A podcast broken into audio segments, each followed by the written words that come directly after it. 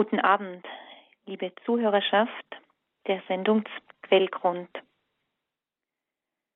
Ja, Zukunft macht Angst, so lautete die Überschrift eines kürzlich veröffentlichten Zeitungsartikels in einer Tageszeitung. Die Frage war, wie blicken die Menschen in Deutschland in die Zukunft? Und dieser Frage ist das Marktforschungsinstitut Rheingold nachgegangen. Erstes Ergebnis. Für viele Menschen ist der Blick in die Zukunft von zahlreichen Alltags Alltagsfragen verstellt, überlagert. Zweites Ergebnis. Wenige blickten optimistisch in die Zukunft. Als Reaktion auf einen unüberwindlich erscheinenden Berg an Problemen, Klimawandel, Flüchtlingskrise, Staatsschulden und, und, und, hätten sich viele Bürger ins Private zurückgezogen, sozusagen in ihr eigenes Schneckenhaus zurückgezogen. So laut Herr Grünwald, Gründer von Rheingold. Er spricht in diesem Zusammenhang auch von einem Zukunftsvakuum. Also Ergebnis, wenige blickten optimistisch in die Zukunft. Aber die Autoren der Studie sehen aber auch hoffnungsvolle Zeichen.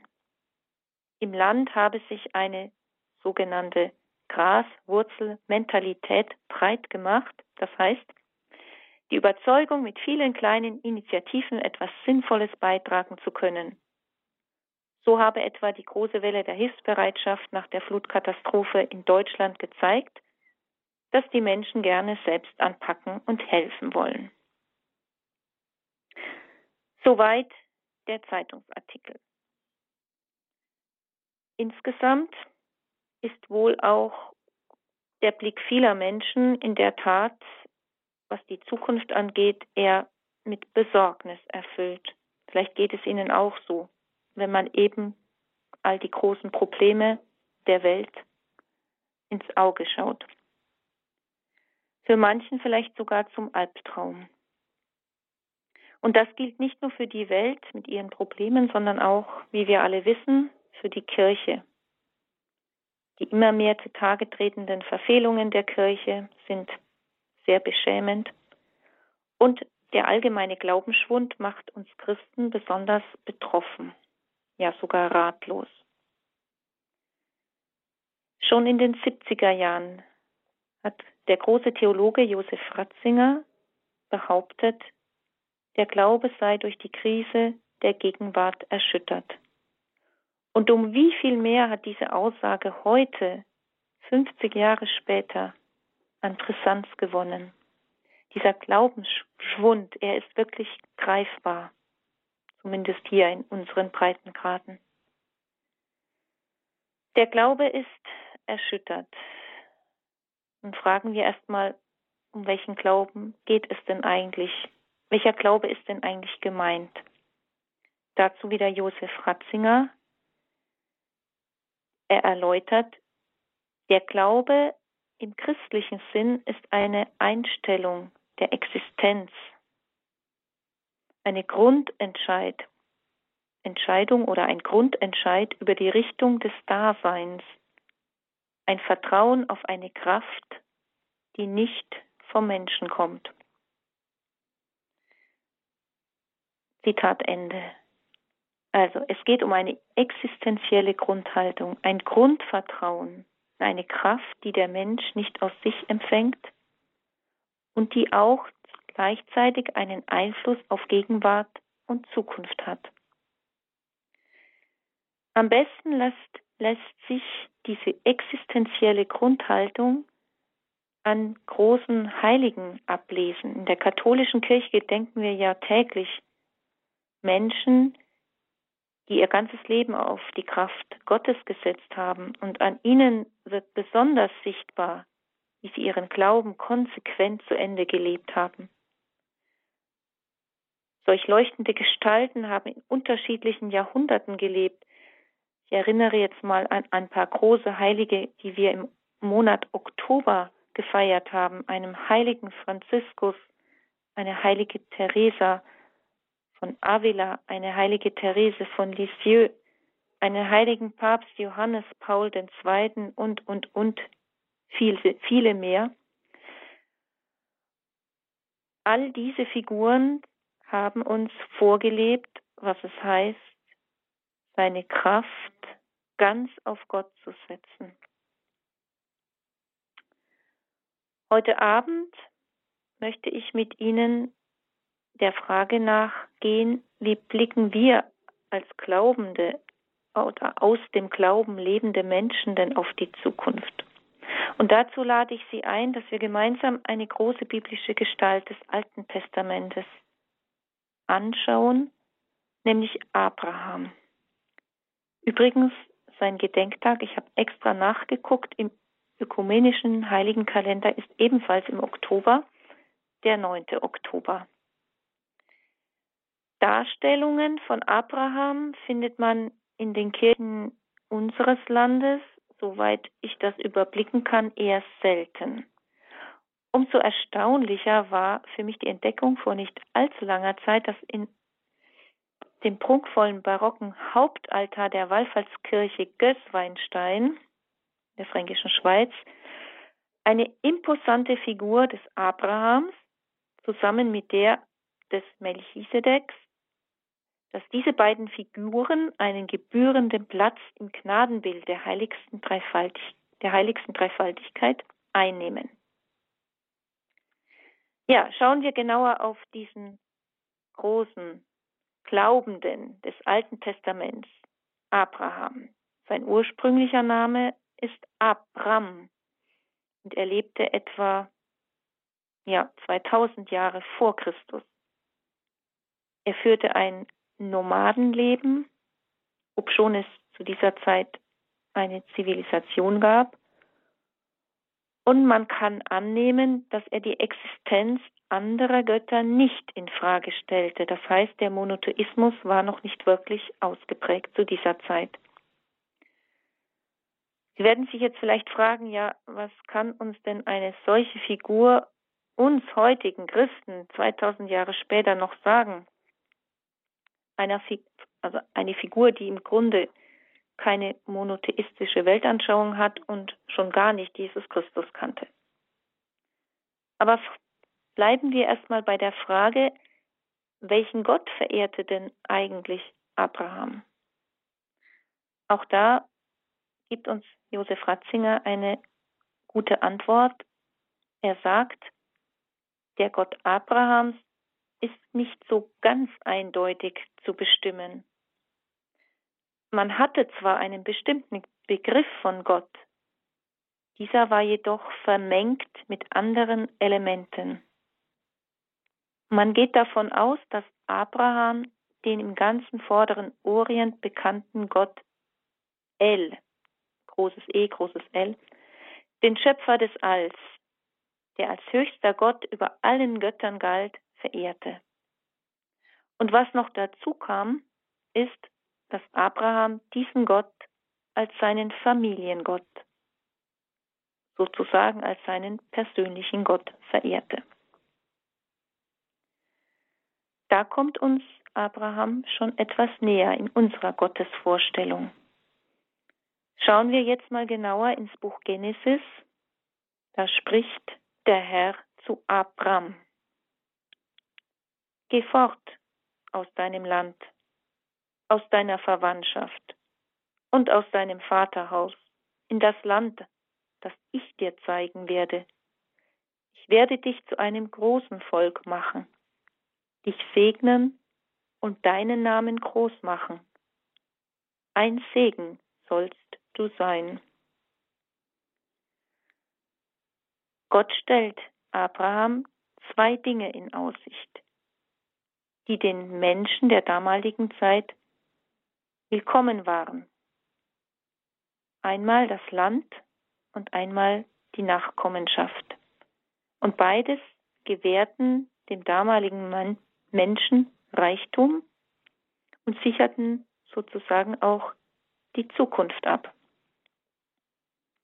Aber versetzen wir uns jetzt in Abraham. Wie soll er sich denn seine Zukunft ganz konkret vorstellen? Um welches Land, um welches Volk soll es denn eigentlich gehen? Denn er war doch eher ein wohlhabender Mann, als er von Haaren wegging. Und nun soll er alles zurücklassen, seine Verwandtschaft, sein Land, seine Sicherheit, ohne konkret zu wissen, was auf ihn zukommen wird. Für ihn bleibt die göttliche Verheißung noch sehr vage. Aber so heißt es in der biblischen Erzählung, da ging Abraham, wie der Herr ihm gesagt hatte. Und mit ihm ging auch Lot. Abraham war 75 Jahre alt, als er von Haran auszog. Er nahm seine Frau Sarai mit, seinen Neffen Lot und all ihre Habe, die sie erworben hatten, und alle, die sie in Haran hinzugewonnen hatten. Sie zogen aus, um in das Land Kanaan zu gehen. Und sie kamen in das Land Kanaan. Soweit Genesis. Keine bequeme Situation, zu dem Abraham nicht mehr der Jüngste ist. 75 Jahre, so heißt es. Was ihn aber auszeichnet, ist seine innere Bereitschaft, dem Wort Gottes Folge zu leisten. Er zögert nicht und er macht sich auf den Weg. Er verlässt das Gewohnte, das Sichere, die Sicherheiten, das Überschaubare. Er vertraut dem Anruf Gottes, ohne genau zu wissen, wohin die Reise gehen wird. Er legt seine Zukunft ganz in die Hände Gottes. Das ist sein Glaube.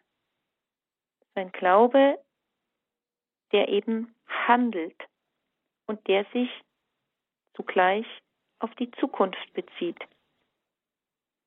Denn die Zukunft, auf die er sich ausrichtet, die scheint ihm wichtiger als die Gegenwart. Die Gegenwart um der Zukunft willen preiszugeben, das ist gewiss eine Geisteshaltung, die uns Christen, zumindest hier in Westeuropa, eher schwer fällt, da wir uns in Sicherheiten, Absicherungen, ja und auch im Wohlstand wähnen. Und das so einfach aufzugeben? Und glauben wir wirklich noch an einen Gott, der uns persönlich anspricht, der uns ganz persönlich einen Auftrag gibt und uns oder mir meinen Weg zeigen möchte?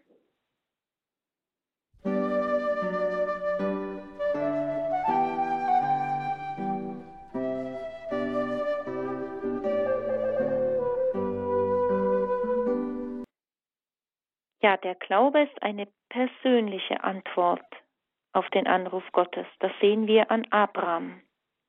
Er fragt nicht zunächst, was die anderen davon denken, wenn er sich ohne klare Zukunftsaussichten sozusagen ins Ungewisse auf den Weg macht. Er fragt nicht, welche persönlichen Konsequenzen dieser Aufbruch mit sich bringen werde. Er weiß, dass Gott von ihm ein persönliches Engagement verlangt. Und dieser Anruf Gottes lähmt ihn nicht, macht ihn nicht untätig, sondern im Gegenteil, bringt ihn auf den Weg. Und hier erweist sich der Glaube Abrahams auch für uns heutige Christen richtungsweisend. Auch wenn Gott von uns nicht das Gleiche verlangt wie von Abraham, so ist auch unser Glaube immer eine ganz persönliche Antwort auf das, was Gott von uns möchte, auf das, was wir von seinem Wort für uns verstanden haben, selbst dann, wenn es sich nur um kleine Schritte handelt, wie zum Beispiel unsere Standespflichten gewissenhaft zu erfüllen, Tag für Tag, eine bestimmte Zeit für Gott täglich einzuräumen, sein Wort zu hören, zu beten.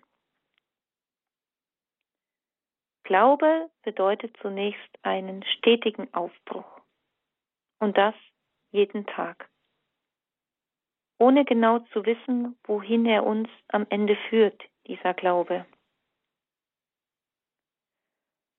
Wichtig ist, und das sehen wir auch an der Geschichte Abrahams, zu jeder Lebensaufgabe, zu der Gott ruft, ist viel Großmut vonnöten.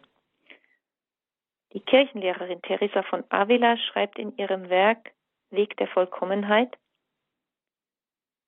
es ist sehr wichtig, ja alles hängt davon ab, mit ganz fest entschlossener Entschlossenheit zu beginnen, nicht stehen zu bleiben, ehe man das Ziel erreicht hat was immer auch geschehen mag, was immer uns begegnen mag. Zitat Ende. Ein nicht unwesentlicher Ratschlag, den sie uns da gibt, mit entschlossener Entschlossenheit beginnen, nicht gleich wieder aufgeben, nicht stehen bleiben. Denn wenn wir unseren Teil dazu beitragen, auf den Anruf Gottes zu antworten, dann wird er auch Zeichen geben, die uns verstehen lassen, dass er mit uns geht.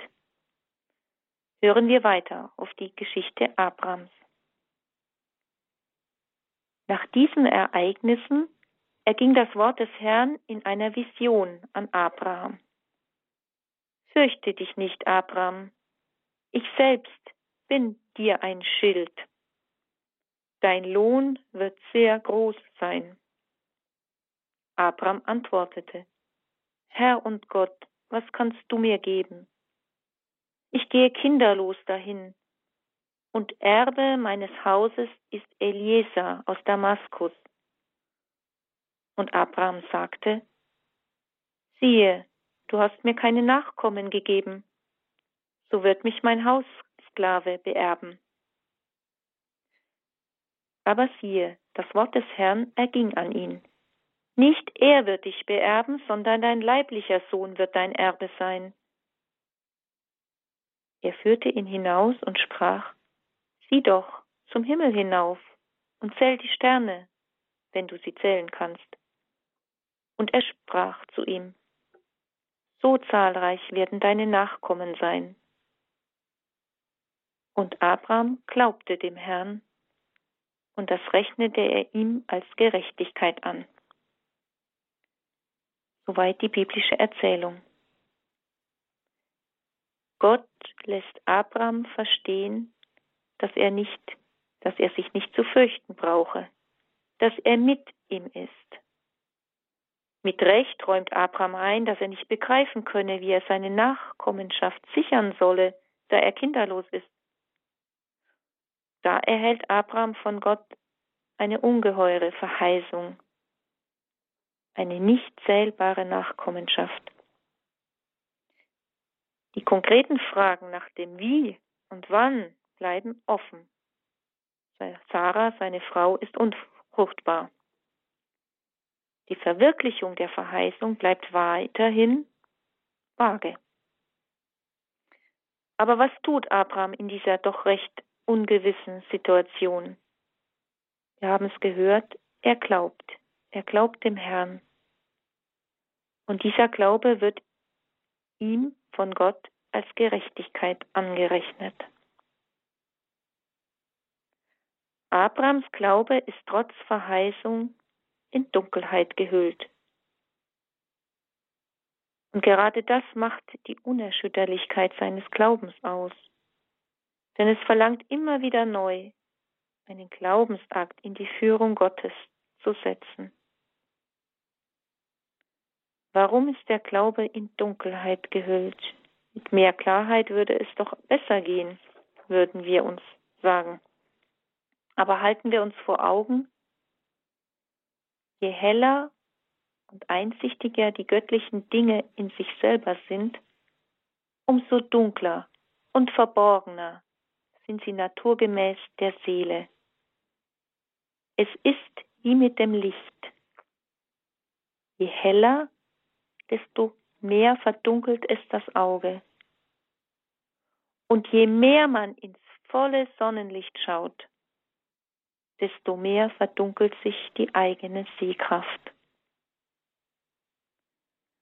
Das heißt, wenn es um den Glauben an Gott geht, dann ist es wie ein Geblendetsein von seinem göttlichen Licht, so dass man es nicht mehr wahrnehmen kann.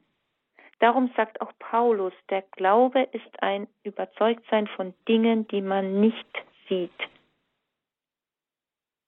Eine tiefe Wahrheit, die wir uns immer wieder ins Gedächtnis rufen sollten. Der Kirchenlehrer Johannes vom Kreuz betont diesen Aspekt in seinen Schriften, wenn es um die geistlichen Nächte geht. Aber, so hebt er auch hervor, kommt noch ein zweites Merkmal hinzu. Das erste, der Glaube ist dunkel, dazu kommt, und er ist gewiss. Die Gewissheit im Glauben, was ist damit gemeint? Im Hinblick auf den Glaubenden ist die Gewissheit nichts anderes als die Festigkeit, mit der er der vorgelegten Wahrheit zustimmt. Und diese Festigkeit muss ohne Vorbehalte oder Bedingungen sein. Schauen wir wieder auf Abraham.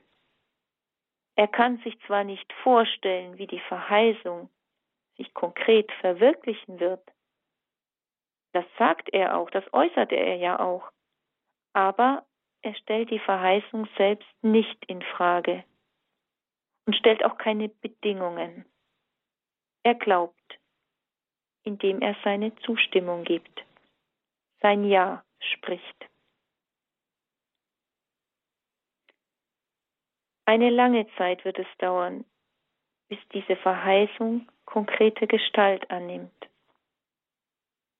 In Genesis heißt es, als Abraham 99 Jahre alt war, erschien der Herr dem Abraham und sprach, Ich bin El Shaddai, geh vor mir her und sei untadelig. Ich will meinen Bund stiften zwischen mir und dir, und ich werde dich über alle Maßen mehren. Siehe, das ist mein Bund mit dir. Du wirst Stammvater einer Menge von Völkern, man wird dich nicht mehr Abram nennen. Abraham, Vater der Menge, wird dein Name sein, denn zum Stammvater einer Menge von Völkern habe ich dich bestimmt. Gott bekräftigt seine Verheißung. Sie wird etwas präziser. In der Namensänderung wird kundgetan der Auftrag, die Sendung Abrahams denn nun heißt er Vater einer Menge, Stammvater einer Menge von Völkern. Uns allen ist die weitere Erzählung mehr oder weniger vertraut. Wir kennen die Geschichte vielleicht, wo Abraham bei den Eichen von Mamre sitzt am Eingang seines Zeltes und drei Männer vor ihm stehen. Und diese verkünden ihm, dass Sarah im folgenden Jahr um diese Zeit einen Sohn haben werde. Und in der Schrift heißt es, der Herr nahm sich Sarahs an, wie er gesagt hatte, und er tat Sarah so, wie er versprochen hatte. Sie wurde schwanger und gebar dem Abraham noch in seinem Alter einen Sohn zu der Zeit, die Gott angegeben hatte. Abraham gab seinem Sohn, dem ihm Sarah gebar, den Namen Isaak. Nun hat die Verheißung konkrete Gestalt angenommen. Der Nachkomme Abrahams wird geboren. Isaak. Und als dieser schon größer ist, wendet sich Gott erneut an Abraham. Er spricht zu ihm. Abraham antwortet, hier bin ich. Der Herr sagt, nimm deinen Sohn, deinen einzigen, den du liebst, Isaak. Geh in das Land Moria und bring ihn dort auf einem der Berge, den ich dir nenne, als Brandopfer dar. Ja, es ist immer diese Stelle, wenn wir die hören, zumindest geht es mir so, dann drängt sich immer die Frage auf, wie kann Gott so etwas wollen? Widersprüchlicheres kann er doch nicht verlangen. Wie soll denn Abrahams Nachkommenschaft groß werden, wenn Isaak als Brandopfer dargebracht werden solle? Aber wir wissen auch, wie die Geschichte endet. Gott gebietet Abraham Einhalt, als dieser seinen Sohn darbringen will, und spricht zu ihm, weil du das getan hast und deinen Sohn, deinen einzigen, mir nicht vorenthalten hast, will ich dir Segen schenken in Fülle und deine Nachkommen überaus zahlreich machen wie die Sterne am Himmel und den Sand am Meeresstrand.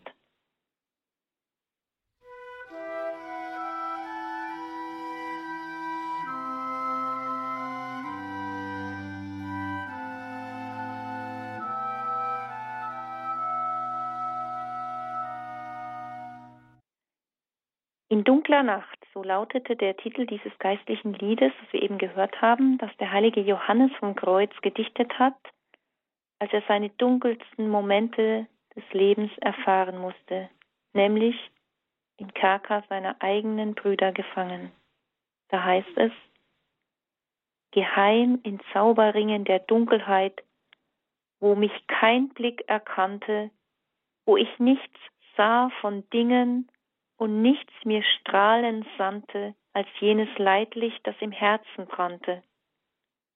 Das lenkte mich, das brachte mich besser als der Tag, der grell durchblaute, zum Ziel, wo meiner harte, er, der zutiefst vertraute, zum Ziel, wo ich nichts Scheinbares erschaute.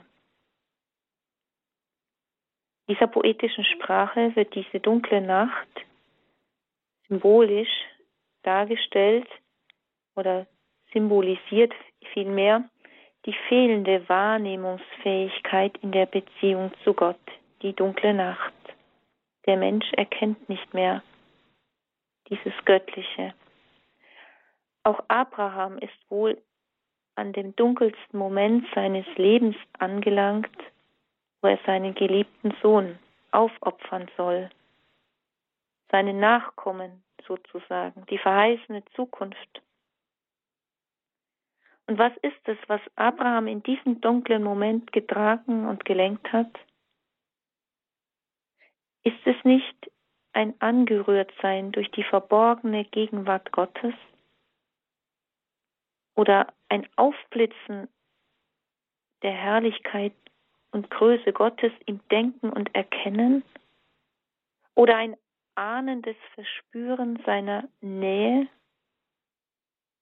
ein Innewerden göttlicher Liebe? Das scheint es zu sein, was Abraham bis zum Äußersten gehen lässt. Eine mystische Erfahrung, die ihm den Weg, die ihm Weg und Weisung ist. Ja, viele Mystiker, eben Johannes vom Kreuz, wie schon erwähnt, wissen um solche Grenzerfahrungen, die nicht nur zur Reinigung, Läuterung der Seele, sondern der Fruchtbarkeit für viele, für eine große Anzahl von Menschen dienen. Abrahams Glauben und Hoffnung werden in diesem Moment, als er das Opfer bringen soll, seines Sohnes, geläutert bis ins Tiefste. Nichts hat er Gott vorenthalten. Und nun kann erst in diesem Moment kann sich erst die Verheißung völlig verwirklichen. Gott wird ihm Segen schenken in Fülle. und seine Nachkommen überaus zahlreich machen, wie die Sterne am Himmel und den Sand am Meeresstrand. So wird er zum Vater der Glaubenden. Gott hat Abraham zur vollendeten Hoffnung geführt, die alles erhält, wonach sie verlangt. Im Römerbrief heißt es ja, gegen alle Hoffnung hat er voll Hoffnung geglaubt, dass er Vater vieler Völker werde. Bei Abraham kam es wesentlich darauf an, dass er an eine von Gott geschenkte Zukunft glaubte, die sich ihm unter den Bildern von Land und Nachkommenschaft darstellte. Nun stellt sich vielleicht für uns Christen, die 2000 Jahre später leben als Abraham, berechtigterweise noch die Frage, ist eigentlich der Glaube an den Gott, den Jesus auferweckt hat, etwas anderes als der Glaube an eine Zukunft, die Gott gewährt? Auch da kann uns Josef Ratzinger eine schöne Antwort geben. Glaube an den auferstandenen Christus ist nichts anderes als der Glaube Abrahams, Verheißung einer Zukunft eines Landes. Nur ist diese Zukunft ungleich radikaler gefasst. Sie überschreitet die Grenze des Todes, der ja die eigentliche Antithese zur Zukunftsbezogenheit des Menschen ist. Der Mensch ist so beschaffen, dass er ohne Zukunft nicht leben kann. Ohne Zukunft wird dem Menschen auch die Gegenwart unerträglich. Für uns Christen, die wir aus der Botschaft des Neuen Testamentes leben, heißt Glauben an den Gott Jesu Christi, Glauben an den Gott, der hinter der Mauer des Todes noch immer und erst recht Zukunft eröffnet. Nur wenn das geschieht, wird wahrhaft Zukunft verheißen.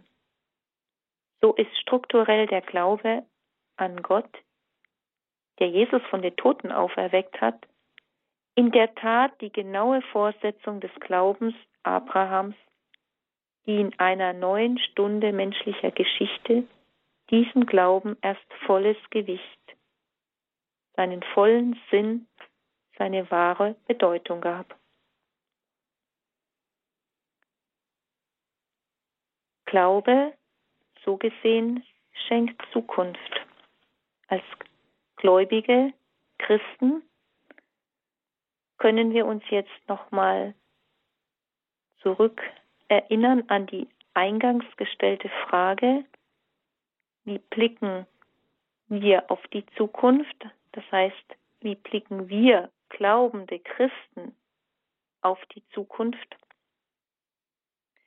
Diese Frage können wir beantworten, wenn wir aus dem Glauben, aus der Hoffnung, aus der Liebe, die uns in der Taufe geschenkt worden ist, wahrhaftig versuchen, unser Leben zu gestalten. Denn dann ändert sich unsere Wahrnehmungsweise. Wir sehen dann nicht nur unsere Probleme oder die Probleme der Welt, oder besser, wir schauen nicht nur auf diese Probleme, die ja reell existieren, sondern unser Blick reicht viel weiter über das Reale hinaus in die unsichtbare göttliche Realität. Der Glaube schenkt Zukunft. Und in der zu Anfang zitierten Umfrage wurde auch von hoffnungsvollen Zeichen gesprochen. Vielleicht erinnern Sie sich, die sogenannte Graswurzelmentalität, die Idee, dass mit vielen kleinen Initiativen etwas Sinnvolles getan wird. Gilt das nicht auch in besonderer Weise für uns Christen, die wir uns oft klein, verloren fühlen in dieser Welt, wo sich auch die Anzahl an Christen, zumindest hier in Europa, verringert und das Christliche zu schwinden scheint? Und gerade da liegt ein enormes Potenzial. Das Christliche verbreitet sich immer da, wo ein Einzelner an einen persönlichen Gott glaubt, auf ihn hofft, ihn liebt. Und gerade dort, wo der Glaube erschüttert erscheint, dort liegt es daran, dass der Glaubende sich in Gott festmacht. Jeder an seinem Platz kann das eigentliche Christliche zum Strahlen bringen und für andere fruchtbar werden lassen. Wenn er auf die Kraft vertraut, die nicht von ihm kommt, sondern von Gott.